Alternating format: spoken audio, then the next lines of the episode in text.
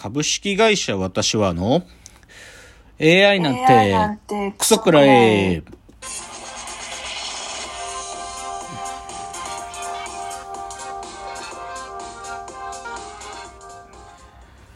群馬が生んだ怪談時株式会社私は社長の竹之内です。ウブカル研修生4代目アシスタントの深谷です。えーこの番組は大喜利 AI を開発する株式会社私は社長の竹之内が AI のことなんかお構いなしに大好きなサブカルチャーについてサブカルリテラシーの低い社員に丁寧にレクチャー言い換えれば無理やり話し相手になってもらう番組ですということで202回ですけども、えー、と今日は深谷さんいらっしゃる回ではい。でもちょっと今始まる前に深谷さんにいろいろ喋ってたんですけど深谷さんは来週からアメリカに行くっていうねアメリカ行くらしいんですよ、まあお仕事も半分まあいろんなことしに行くっていうのも半分ですかね、はい。いや、羨ましいわ1。週間だけですね。ああ、いいね。羨ましいよ。ちょびっと。いいよ。いや、今話してたのは、まあ、な自分がもし行ったら何をしたいかという話をしてましたね。そうね。うんはいうんしたいことたくさんあります。でもね、一つ、まあ、金かかるからね、今ね、タイミング的に。うんそそこが、そこがちょっとネックなんだよね。だって一食食ってはい3、4千円使っちゃうことになるからね。うん、それは結構えげつないことだと思うんだけど。うん。まあでも楽しそうなんで、じゃあ深谷さんのアメリカ報告もまた近々という感じじゃないでしょうか。じゃあ今週のラジオエンタメライフいつも通りっていうんでね、あの、この前もちょっと喋ったんですけど、あのースペースシャワーっていう、スペースシャワー TV がやってるライブに、コーディー・リーというバンドが出ると。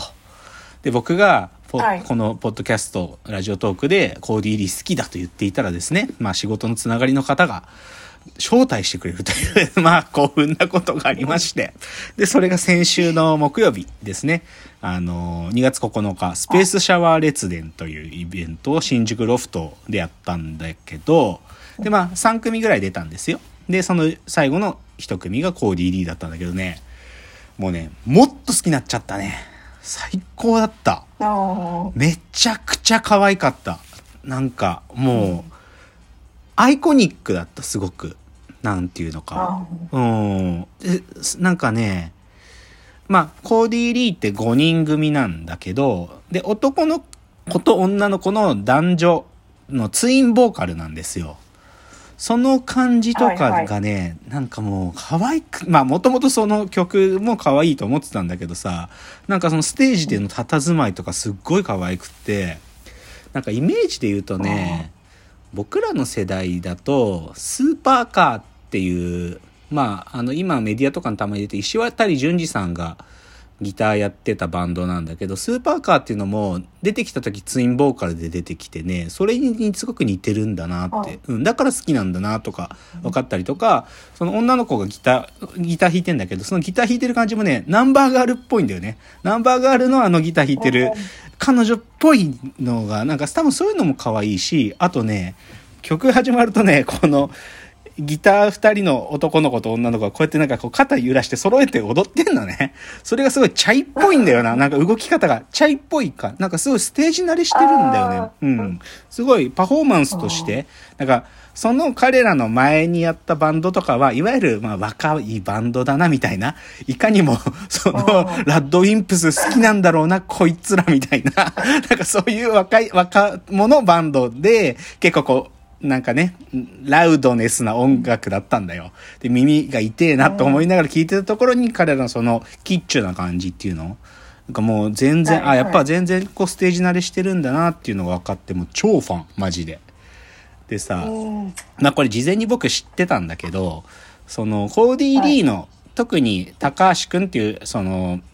メインの子と、あとギターの男の子、リキ君なんてかな、そんな名前の子が、二人は、小美園、小美学園大学の学長表彰を受けてるのね。そうそう、そのさそれ、それはなんかすごい、いや、ほ、掘らないと出てこない情報なんだけどさ、僕この記事がすごく好きでさ、ちょっとその冒頭読んでみようかな。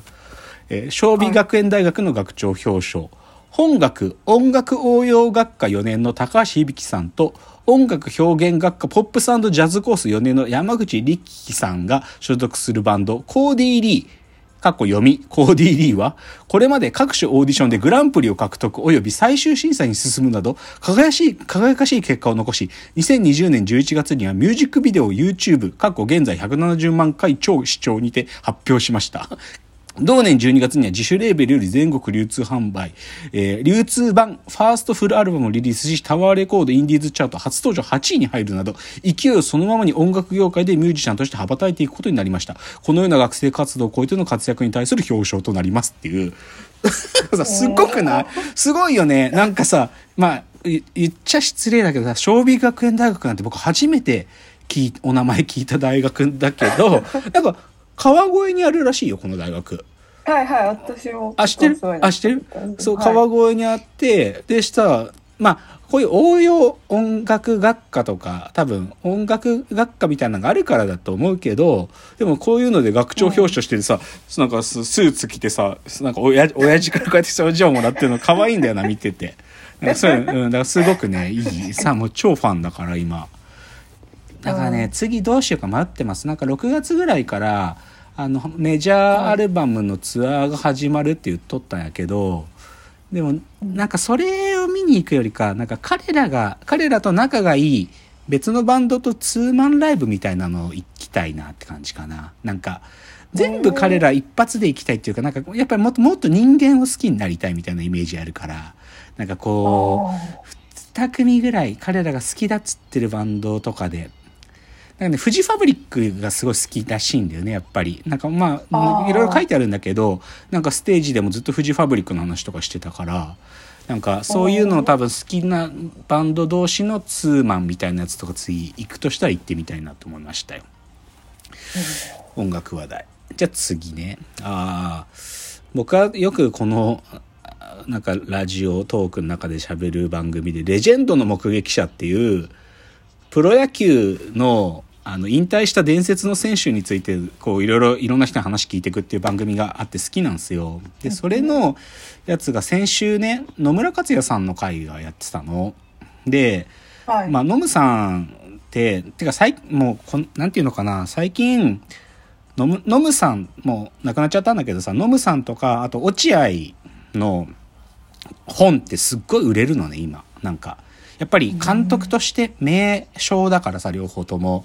なんかその仕事論みたいな感じですっげえ売れるのね、今野村、本、落合本ってすごく売れるんだけど、まあ、それがあるからかどうか知んないけど、野村監督やってたんですよ。で、で、多分 NHK が粋な計らいだなと思うのは、その1年半ぐらい前に古田の回もやってんだよね。レジェンドの目撃者って。で、古田っていうのは落ち、あ、野村さんの愛弟子だから、古田の再放送があった後、野村さんの今回の回っていうのをやってて、すごくこう来るものがあってね、でやっぱり、まあ、野村監督っていうのは、なんていうかな、金や名誉を残すなと、人を残せっていうのが彼の姿勢なんで、だから今、プロ野球で野村さんの教え子ってもう、さ今3チームぐらい監督やってんじゃないかな、ヤクルト以外もね。楽天もそうだし、うん、だから野村さんが育てた選手っていうのはみんな監督やってんのよ。でさ、なんかちょっと胸が熱くなっちゃってさ、たまによく見る YouTube の違法アップロードで、本当にノムさんが亡くなる、お亡くなりになる1年くらい前に古田と対談してる動画があるんだけどさ、それ見でさ、最後に野村か、野村克也さんから今の古田さんにメッセージっていうので、声を大にして言いたいと。監督やれって言うんだよね、古田に。結構強い口調で。えー監督やれって言うんだよね。で、正直言えば古田も、てか、古田は最後引退する、選手として引退する最後の2年間は選手兼監督をやったんだけどさ、それ以来古田はユニフォーム着てないのよ。つまり監督やってないの。まあもうだから15年くらいになっちゃうね。だからさ、日本プロ野球界にとって、この古田がユニフォームを15年着てないって僕結構な損失だと思うんだけど、だってノノムさんがその時に言ってんのよ。なんか監督をやれる人材は、その時に考えれば、古田しか見当たらないのに、お前がこうやってね、なんかユニフォームじゃない服着て仕事してるのは、もう、もったいないんだって言っててね。だから、なんか、まあ、古田監督やってほしいなと僕も思うんでね、ちょっとそういう思いがありますということです。あともう一個ね、あ、これちょっとな、昨日っていう気づいたっつうか、あの、評価。あの、氷のお菓子と書いて、まあ、要はアイスクリームですけどね。氷のお菓子って書くアニメがあってね。で、これ、存在はずっと知ってたんだけどさ、僕さ、実はさ、いわゆる京アニ、京都アニメーションが作るアニメって、はい。いや、すごくいいんだよ。すごくいい。で、最近だったら、バイオレット・エヴァーガーデンとかは映画館まで見に行ったんだけどさ、でも、京アニが作るアニメってすごく優しいものだから、なんか、刺激要求系の僕からすると、ちょっと優しすぎちゃって、そんなに京アニのアニメってちゃんと見てなかったんだけど、なんかさ、でもこの評価ってやつがたまたまこう、Hulu とかで出てきたから、見たんだね、なんか。いや、ちょっとね、舐めてた。舐めてたっていうか、えそれみんな言ってたことなんだけど、今更って言われちゃう2012ぐらいのアニメだから、もう10年以上、はいはい10年近く前のアニメなんだけど、これ面白いんだね。ミステリー、オマージュっていうか、なんかね、さこれで知ったんだけど、日常の謎っていうジャンルがあるんだって。